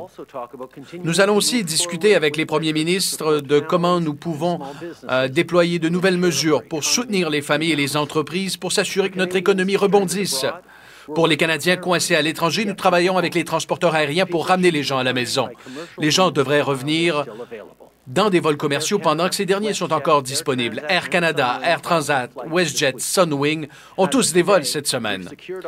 Jusqu'à aujourd'hui, nous avons sécurisé des autorisations pour qu'Air Canada opère trois vols commerciaux du Pérou et deux autres vols du Maroc. Nous avons également aidé à sécuriser un vol de l'Espagne. Air Transat euh, pourra aussi se rendre au Honduras, en Équateur, au Salvador et au Guatemala. Si vous êtes un Canadien à l'étranger, enregistrez-vous auprès du gouvernement maintenant pour que nous puissions vous envoyer des mises à jour et vous contacter. Vous devez le faire si vous ne l'avez pas déjà fait. voyage.gc.ca. On utilise tous les outils à notre disposition pour gérer la situation. On est chanceux, les innovateurs canadiens sont parmi les meilleurs au monde et ils veulent faire partie de la solution. On a investi 275 millions de dollars dans la recherche sur la COVID-19 et le développement des vaccins. La vaccination et les traitements antiviraux sont des options qu'on doit absolument poursuivre. On le voit avec la grippe. Les vaccins empêchent les gens d'être malades, protègent les plus vulnérables et font en sorte que moins- de moins en moins de monde se rendent à l'urgence. Aujourd'hui, j'annonce qu'on va investir 192 millions de dollars pour soutenir directement la création et la production de vaccins au Canada. On finance une solution à long terme contre la COVID-19 chez nous. On va signer une entente avec l'entreprise Abcelera de Vancouver pour soutenir leur travail visant à traiter et à prévenir la COVID-19. On travaille aussi avec l'entreprise Medicago de Québec pour produire et tester des vaccins. En même temps, on alloue également des fonds au Vaccine and Infectious Disease Organization de l'Université de la Saskatchewan pour le développement de vaccins et les essais cliniques. Le Canada a besoin de la capacité nécessaire pour produire de traitements en masse le plus rapidement possible. On investit donc aussi dans les installations du Conseil national de recherche de Canada à Montréal. Today, I can announce that we're providing Aujourd'hui, je peux 192 annoncer que nous allons rendre disponible plus de 100 millions de dollars pour directement soutenir le développement de vaccins et leur production. Nous investissons dans une solution à long terme pour contrer la COVID-19 ici même à la maison. Notre gouvernement va signer euh, une entente avec Abcelra, une euh, compagnie euh, de Vancouver, pour prévenir et traiter la COVID-19. Nous travaillons aussi avec euh, Medicago, basé à Québec, pour tester des vaccins et euh, voir euh, à leur production. Nous améliorons le financement au centre de vaccination euh, d'une université de l'ouest du pays pour amorcer des essais cliniques. Le Canada a besoin de la capacité et, éventuellement produire massivement ces vaccins. Voilà pourquoi nous allons financer aussi des organismes de recherche pour se protéger. Ce sont des étapes cruciales pour aller de l'avant et nous devons euh, nous rappeler que les vaccins ne seront pas prêts du jour au lendemain. Ça prendra des mois à les développer et à les tester. Alors, pendant que cela se produit, nous devons réduire les impacts de ce virus. Et heureusement, nous avons les outils dont nous avons besoin ici même, chez nous.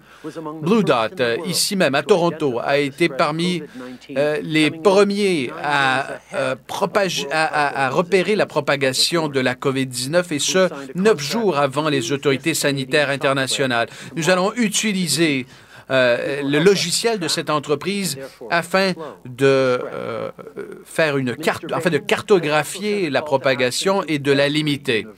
Le ministre Baines est en contact avec euh, tous les universités polytechniques, les cégeps. Leurs laboratoires ont des ressources et une expertise qui peuvent être mises à profit dans ce combat. On leur a demandé d'identifier des équipements pertinents, des masques, des ventilateurs. En même temps, nous regardons des solutions innovatrices qui pourraient être euh, utilisées. L'impression 3D de matériel médical, notamment. Plusieurs institutions euh, ont démontré leur intérêt et si vous avez plus, euh, si vous voulez plus d'informations, allez sur le site web du gouvernement, buyandSell.gc.ca. collèges, écoles polytechniques et cégep du pays de nous donner tous les masques et ventilateurs qu'ils ont ou de nous proposer d'autres façons d'aider, par exemple avec une imprimante 3D. Beaucoup d'établissements ont déjà répondu à l'appel et beaucoup d'autres pensent à le faire. Pour plus de renseignements, consultez le site achat-et-vente.gc.ca. On a tous un rôle à jouer dans la lutte contre la COVID-19. Même si vous n'êtes pas un ambulancier ou un chercheur, vous pouvez sauver des vies. En restant à la maison le plus possible, en maintenant une distance d'au moins deux mètres avec les autres si vous devez sortir, vous pouvez faire toute la différence. C'est comme ça qu'on peut se protéger et protéger nos infirmières, nos médecins et nos professionnels de la santé qui prennent soin de ceux qui en ont besoin. Il faut suivre les recommandations de nos agences de santé publique, il faut leur faire confiance et il faut les écouter. Hier, euh, j'ai eu un moment où j'ai parlé aux enfants directement. Aujourd'hui, j'ai une pensée pour nos aînés. On a tous des êtres chers qui euh, sont chez eux, qui sont très vulnérables. Alors, appelez-leur et dites-leur que vous les aimez. Euh, je pense moi-même à mon beau-père, le papa de Sophie, Jean, qui suit des traitements pour, pour le cancer depuis quelques mois. Alors, on ne le voyait pas souvent. Mais aujourd'hui, c'est sa fête. Joyeux anniversaire, Jean-Jean. Il a 77 ans aujourd'hui. Pensons à nos aînés, pensons à nos êtres chers et faisons tout ce qu'on peut pour les garder en sécurité. C'est comme ça qu'on va freiner la COVID-19. Merci de faire votre part et sachez que notre gouvernement va continuer de travailler jour et nuit pour vous appuyer. Ensemble, on va s'en sortir. Merci. Bonjour, Monsieur le Premier ministre.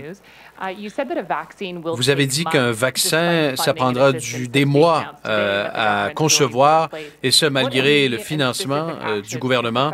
Quelles actions euh, spécifiques le gouvernement entreprend afin euh, d'accroître et d'augmenter le nombre de tests de dépistage? Comme nous l'avons dit sur les vaccins, nous sommes allés de l'avant pour financer un nombre d'entreprises pour accélérer euh, le début d'essais cliniques et l'éventuelle production de vaccins. Entre-temps, nous augmentons notre, test, notre capacité d'effectuer des tests de dépistage. Chaque jour, plusieurs entreprises augmentent euh, leur production. Nous travaillons avec des laboratoires un peu partout à travers le Canada pour accélérer le traitement de ces tests de dépistage. Nous reconnaissons, nous, que le système est sous pression. Euh, nous sommes en train d'explorer des solutions technologiques pour accélérer ce processus, car nous reconnaissons que les, tests de dépistage massifs sont nécessaires. Au vaccin, on va aider les compagnies qui s'approchent euh, des phases cliniques pour pouvoir accélérer leur travail, pour avoir des résultats euh, plus rapidement. Euh, mais ça, évidemment, ça va prendre plusieurs mois. Pour l'instant, on sait que les tests de dépistage sont essentiels. On est en train d'investir pour accélérer la production et la disponibilité des tests, mais on, travaille aussi pour accélérer le processus d'attente pour les résultats. Il y a une charge énorme dans le système, mais nous pouvons et nous devons en faire plus parce qu'on sait que euh, les tests font partie intégrale de comment on va freiner et empêcher euh, que la COVID-19 euh, se répande encore plus. There are a lot of people who are sitting at home Il y right a now watching this beaucoup de gens qui who sont à la maison, qui regardent paying their rent la télévision et qui euh, n'ont plus les moyens de payer leur loyer. Alors, je souhaite la bienvenue aux gens qui se joignent à nous sur les ondes de TVA. Alors, on est de retour. euh, donc, euh, Justin Trudeau qui euh, fait euh, son point de presse. Quand même, certaines annonces, bon, euh, confirmer que la Chambre des communes euh, va être appelée pour faire euh, approuver le plan de 82 milliards de dollars. Également, un 5 milliards euh, disponible en crédit pour euh, le milieu agricole, donc pour aider euh, les agriculteurs euh, à faire preuve, euh, à faire face aux prochaines semaines. Également, tous les efforts faits par les différents transporteurs canadiens, Air Canada, euh, Transat, WestJet, Sunwing, qui mettent encore des vols à la disposition des, euh, des ressortissants canadiens qui veulent revenir au pays. On a vu là que c'est pas euh, évident. Et l'image à Puerto Plata, l'aéroport à Puerto Plata, Ah, bon, les gens collés un Ouais. sur l'autre parce que Transat a dit OK, on ouvre des vols, premier arrivé, premier servi. Ouf. Et on espère Ouf. que tous ces gens-là n'iront pas faire des provisions à la SAQ avant d'aller chez eux. Allez chez vous Non. direct. Faites, faites-vous en venir. Faites-vous en venir. Demandez à quelqu'un d'y aller Des pour bons vous. samaritains. Ça, D'ailleurs, c'est drôle, je, je fais une petite parenthèse parce qu'au début de l'émission, euh, Fred Rioux avait mis un extrait de François Legault qui disait que tout ce qui restait ouvert, c'était les, euh, euh, les épiceries, bon, Mhm. soins de santé, puis SAQ. Puis là, il y a des gens qui disent, là, la SAQ, on aurait peut-être la fermer. Je m'excuse. Je m'excuse, mais faudrait être vraiment hypocrite pour penser que les Québécois ont pas besoin de la SAQ comme une espèce de service essentiel. là. Faudrait se mettre, ce serait vraiment de se mettre la tête dans le sable que de penser que le YAM va pas pogner Si la si les SAQ SAQ fermaient, puis personne ne peut aller s'acheter une bouteille de vin. Puis ça, Hey!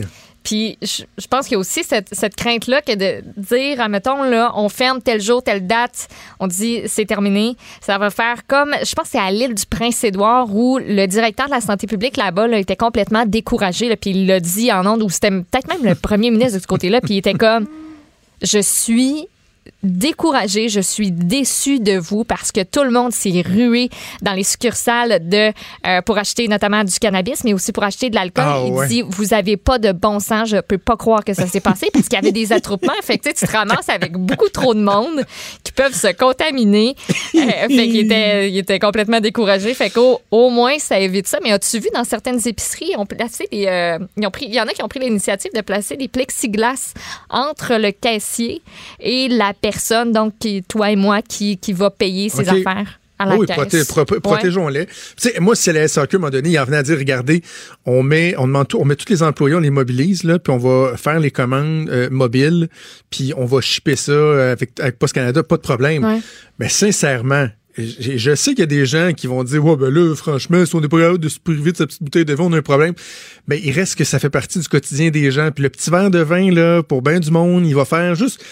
On parle pas de coller une bouteille de vin pour oublier, là, puis se, se, se, se péter à gueule, là. Juste dire, prendre une petite bouteille, tu sais. Euh, moi, en fin de semaine, je disais à ma conjointe, je dis, pour les prochaines semaines, là, on va se gâter un petit peu plus que d'habitude. Ben pas ouais. tous les jours, là.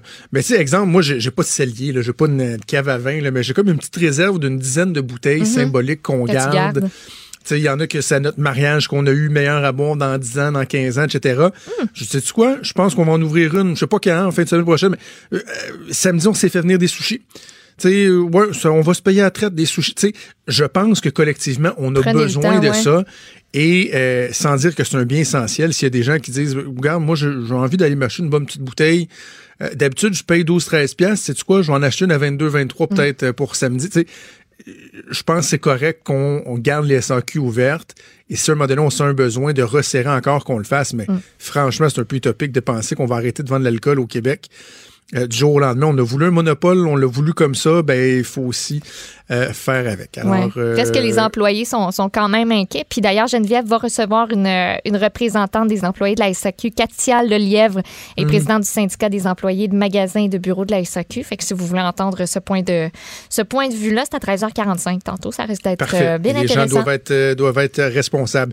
Je termine juste, donc je ferme la parenthèse. Justin Trudeau également qui a parlé de l'aide gouvernementale pour les compagnies qui tentent de trouver des, euh, des vaccins ou des remèdes à la COVID-19. On- Ils ont mentionné Medicago. On a parlé à la directrice scientifique de Medicago il y a quoi une, une dizaine de jours euh, de ça. Donc euh, eux aussi qui vont avoir un soutien euh, gouvernemental pour essayer euh, d'accélérer et tout mettre en place pour que des compagnies puissent trouver éventuellement un vaccin ou un remède. Oui, Maud. Puis peut-être une petite dernière affaire parce que la, la, période de questions se poursuit. Là, puis Justin Trudeau donc, va parler, on dit, euh, avec ses homologues des provinces aujourd'hui pour discuter de, de mesures supplémentaires pour forcer l'isolement.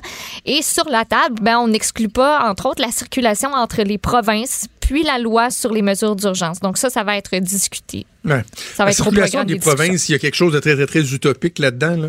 Ouais. Euh, je me souviens plus qui, sais tout dans la presse ce matin, quelqu'un qui en... Non, en fait, c'est notre collègue euh, Guillaume euh, Saint-Pierre, euh, chef du bureau parlementaire à Ottawa, qui dit, regardez, juste à Ottawa, là, entre Ottawa et Gatineau, il y a une frontière techniquement là, entre le Mhm. Québec et l'Ontario. Tu peux pas demain matin dire il n'y a plus de déplacement de ces deux-là. Ça fait partie Ouais. du quotidien. C'est un déplacement normal, c'est pas genre Hey, on vient d'arriver en Ontario, hey gang, checkez ça. Non, non, c'est. Tu, roules Ontario, Québec, Québec, Ontario, Ontario, Québec, Québec, Ontario. Euh, pas évident, pas évident. Et peut-être juste avant d'aller à la pause, euh, dans les nouvelles de dernière heure, notre collègue Félix Séguin qui Mhm. euh, nous apprend sur Twitter qu'il y a deux policiers du SPVM euh, qui ont été infectés à la COVID-19. Donc, évidemment, c'est le genre d'informations qui risquent de se multiplier au cours des prochaines heures, au cours des prochains jours. On va faire une pause et on revient. Bougez pas. Franc et nuancé. Jonathan Trudeau. La politique lui coule dans les veines. Vous écoutez Franchement dit. Devant les tergiversations du euh, CEO du Comité euh, international olympique, il y a le Comité canadien, lui, qui a pris euh, les devants et décidé que le Canada ne serait pas présent aux Jeux de Tokyo, advenant l'éventualité où on garderait le cap. Donc, évidemment, il y a une déception importante pour plusieurs athlètes. On va en parler avec Antoine Valois-Fortier, qui est un athlète en judo. Lui devait participer aux Jeux olympiques, ses troisièmes Jeux olympiques. Il avait gagné le bronze à Londres en 2012. Il avait terminé septième lors euh, des Jeux de Rio. On va discuter avec lui de la situation. Bonjour Antoine. Bonjour. Euh, J'imagine que c'était quand même pas une surprise hier d'apprendre cette euh, décision-là du Comité olympique canadien. Non, c'était pas une surprise, mais quand même fier que le Comité canadien soit olympique canadien soit le- les, les premiers à prendre le devant sur ce sujet-là. On espère que ça va faire un petit peu effet boule de neige et que d'autres pays euh, suivront dans la même direction là pour euh, euh, recommander un report des Jeux olympiques euh, au CIO, puis euh, de, de confirmer qu'ils seront pas présents si les Jeux ont lieu cet été. Est-ce qu'Antoine, on est capable de d'avancer une hypothèse, d'essayer d'expliquer pourquoi euh, le CIO euh, tente à prendre cette décision-là? C'est-tu des considérations financières? Est-ce que parce que tu sais, en même temps, tout le monde se dit, regardez, rendu à cet été, peut-être qu'à bien des endroits dans le monde, le plus gros de la, gri- la crise sera passé, mais sais, toute la planète débarque au même endroit lorsqu'il y a des Jeux olympiques. Est-ce que vraiment c'est réaliste de penser que à la fin du mois de juillet, on serait capable de tenir les Jeux? On dirait que la réponse, elle est, elle est, euh, elle est connue de tous. Donc, pourquoi le CIO tarde? Mais je pense que tu soulèves des bons points, surtout euh, au niveau de la santé des gens. Je suis pas sûr que tous les pays vont pouvoir être présents dans trois mois aux Jeux olympiques s'ils ont lieu dans trois mois. Puis non seulement ils pourront peut-être pas être présents, mais la préparation de presque tous les pays euh, maintenant est, gra- est grandement affectée.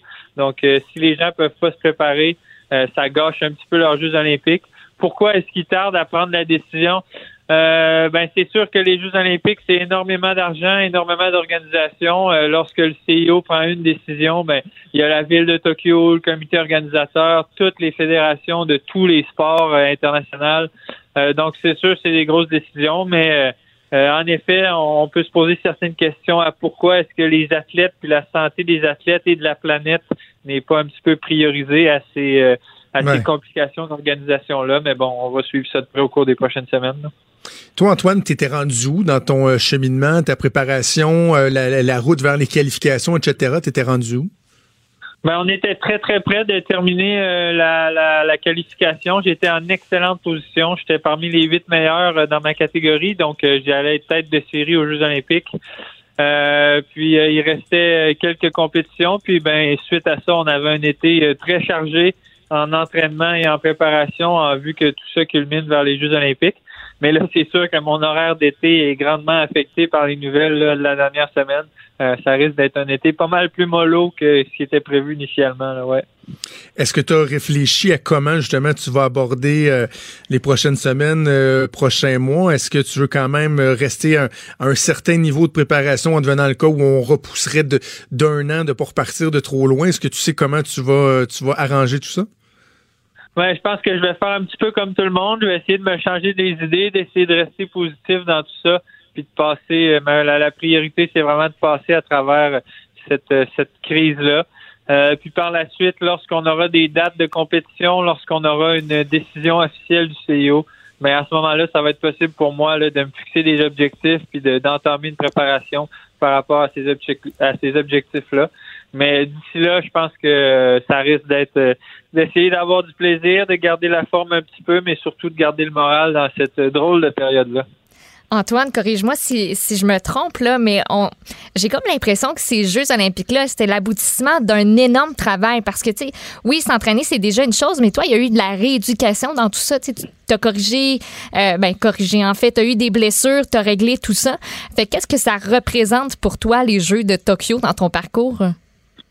Ben c'est sûr que rendu où ce qu'on est là, je souhaite un report, mais ça va être des gros changements pour moi, comme tu l'as tu l'as mentionné.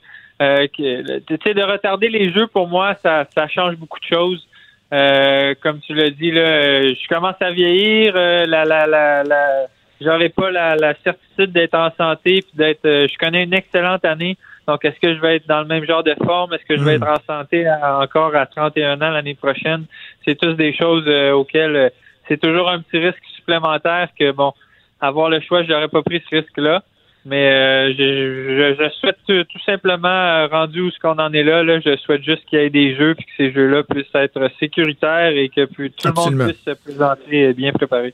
Absolument. Puis en même temps, il y a, tu sais, je trouve qu'il y a une belle lucidité dans, dans ton propos de mentionner même la, la fierté de voir le Canada être, euh, être un leader en ce moment, puis dire, euh, ben non, nous, on ira pas, malgré la, la déception que ça peut représenter. Non, c'est sûr que les, les, les, athlètes, on est tous un petit peu euh, tiraillés d'un côté, euh, bon, par nos objectifs sportifs, euh, puis de l'autre côté par euh, la, la, c'est la santé du monde là, qui est en jeu en ce moment.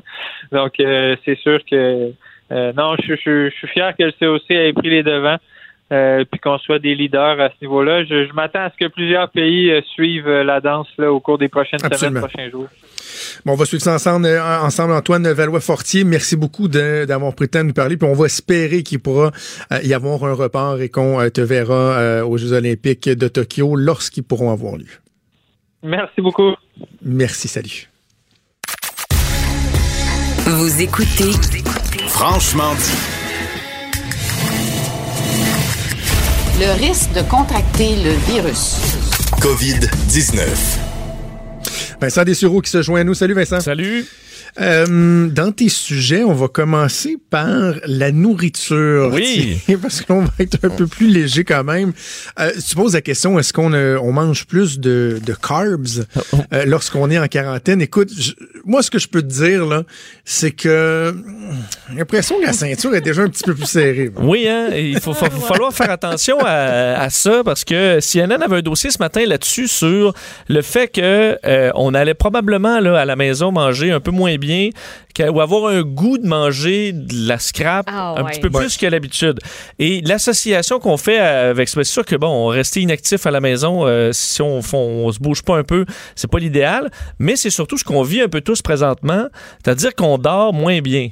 Euh, Il y en a peut-être qui dorment sur leurs deux oreilles, puis c'est bien correct, mais euh, disons, l'actualité peut avoir tendance à nous rouler un peu dans la tête euh, en milieu de nuit. Là, où, euh, alors, plusieurs semblent se réveiller un peu, à toutes les heures. euh, t'as un peu de Mais, non, mais, mais, mais, mais Vincent, je sais pas toi, je sais pas Maude de ton côté, mais juste de rêver à ce qui se passe. Puis je suis pas en train de dire que je fais des cauchemars où tout le monde marche. Ouais. moi. Mais tu sais, j'arrête pas de faire des rêves de ça parce que veux, veux pas, on est tellement exposé à ça que je rêve que euh, j'écoute un reportage, que je- il y a une clinique de style. Tu sais, il y a, il y a deux semaines, on n'aurait pas pensé rêver à la COVID-19. Là, ça fait partie de notre vie. Là. Des Euh, fois, tu te réveilles mhm. puis tu continues à y penser. Je suis là aussi. Je rêve que je parle à du monde via, à travers une vitre. Puis euh, tout ça, bon, on est un peu là-dedans. Alors, pour be- beaucoup de monde dans la société en général, l'insomnie ou les, juste les problèmes de sommeil un peu plus sont, décuplés. Et on associe beaucoup les problèmes de sommeil avec le fait d'avoir le goût de manger euh, mal. Parce que ça va avec, c'est entre autres un- une déstabilisation de notre système, euh, de notre métabolisme, mais aussi du système endocannabinoïde, qui fait qu'on a le goût de manger du gras, du sucre, puis du, du euh, bon, euh, Un du- bon petit McDo. de la, de la- des biscuits et tout ça. Mm, petit Euh. D'ailleurs, c'est l'Université de Chicago qui disait ça, un groupe de, de, de neurologues qui disait quand vous avez mal dormi, là, vous dites pas Hey, j'ai vraiment le goût de manger une carotte. C'est pas comme ça, c'est pas, c'est pas comme ça Ben que, ça- non, ça, c'est ben que ça non. se passe. Alors, euh, et également, c'est que le sommeil permet au cerveau de stopper l'hormone du stress. Mais quand on dort mal, on se réveille puis on est encore plus stressé. Alors, c'est un cycle qu'il faut casser. Euh, et aussi, pour s'aider dans le sommeil, certaines personnes, il semble qu'aux États-Unis, puis ici probablement aussi, c'est en forte hausse, l'utilisation de cannabis pour dormir mieux. Ça fonctionne. Par contre, vous avez, vous rajoutez par-dessus ça le problème que vous allez avoir les munchies, là, et vous allez manger encore plus de cochonneries. Euh, alors, les trucs, là, quoi faire en rafale, c'est quand même des trucs qu'on connaît quand même en général, là, mais garder un horaire de sommeil régulier. Là. Alors, des fois, on va binge-watcher des séries. Là. Ouais. Ah, je vais en écouter un autre, puis là, tu te couches plus tard. Euh, sortir de la maison au moins 15, 15 à 30 minutes par jour en plein soleil pour rétablir un peu notre cy- cycle circadien. Faire de l'exercice au, euh, euh, idéalement, mais pas près là, de, de, de- de l'heure de sommeil. Arrêter la caféine avant, euh, après 3 heures de l'après-midi. Avoir un rituel de sommeil. Dormir dans une chambre fraîche et sombre. Et ce qu'on peut faire par contre avant de dormir, c'est des étirements. Ça semble que ça va très bien pour dormir. Alors, plutôt que faire de l'exercice, quelques étirements. Et on, la méditation, le yoga et tout ça, ça semble aider.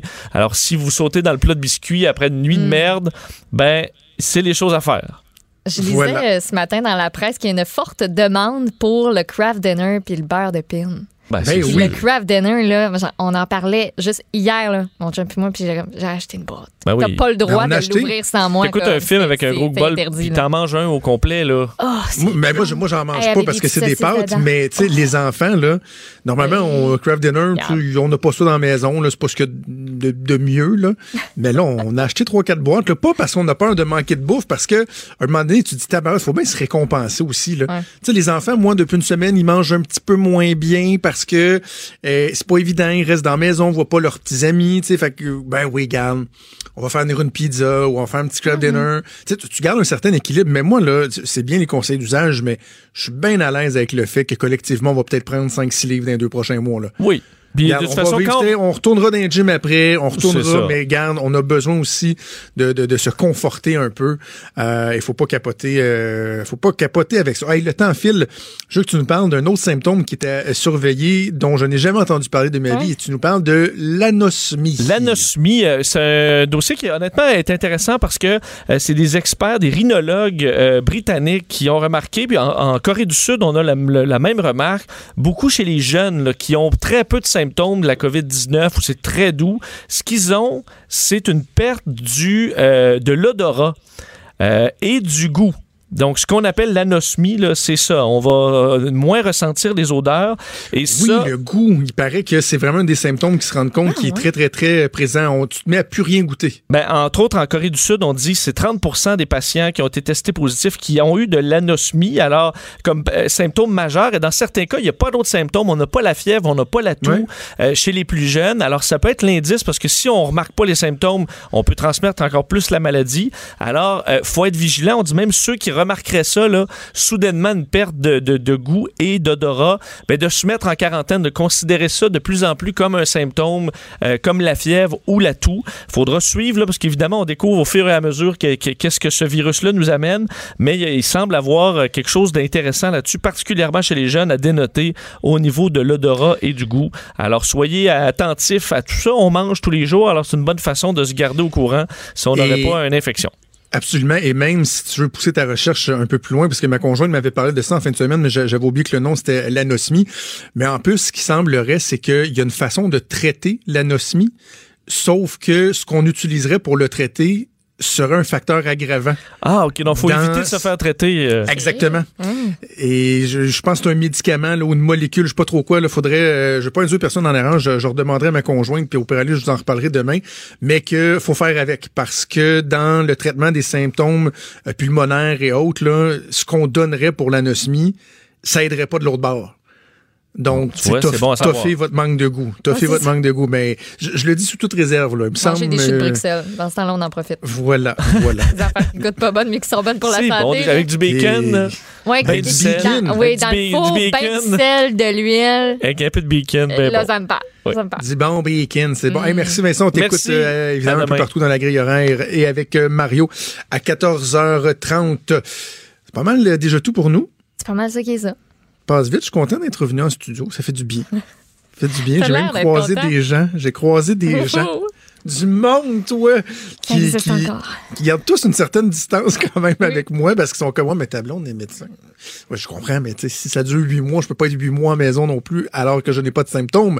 Et c'est le cas pour Voilà. tous les gens euh, du milieu de la santé, mais évidemment, on va vivre ça pendant euh, un bon moment, une période où tout le monde, des fois, se regarde un petit peu du coin de l'œil en étant euh, pas trop, trop sûr de ce qui se passe. Alors voilà, il y a Sophie qui s'en vient. Je vous rappelle qu'on va aller faire un petit tour également du côté de d'LCN pour voir les dernières nouvelles. Un gros merci à Achille Lemoinet à la mise en onde, à Mathieu Boulet à la recherche, à Frédéric Mocoll aussi qui donne un sérieux coup de main euh, en régie avec euh, Achille. Il y a donc Sophie qui s'en vient. Maud, on se donne rendez-vous Yes. demain à 10h. Je vous souhaite une Bye. excellente journée. Salut.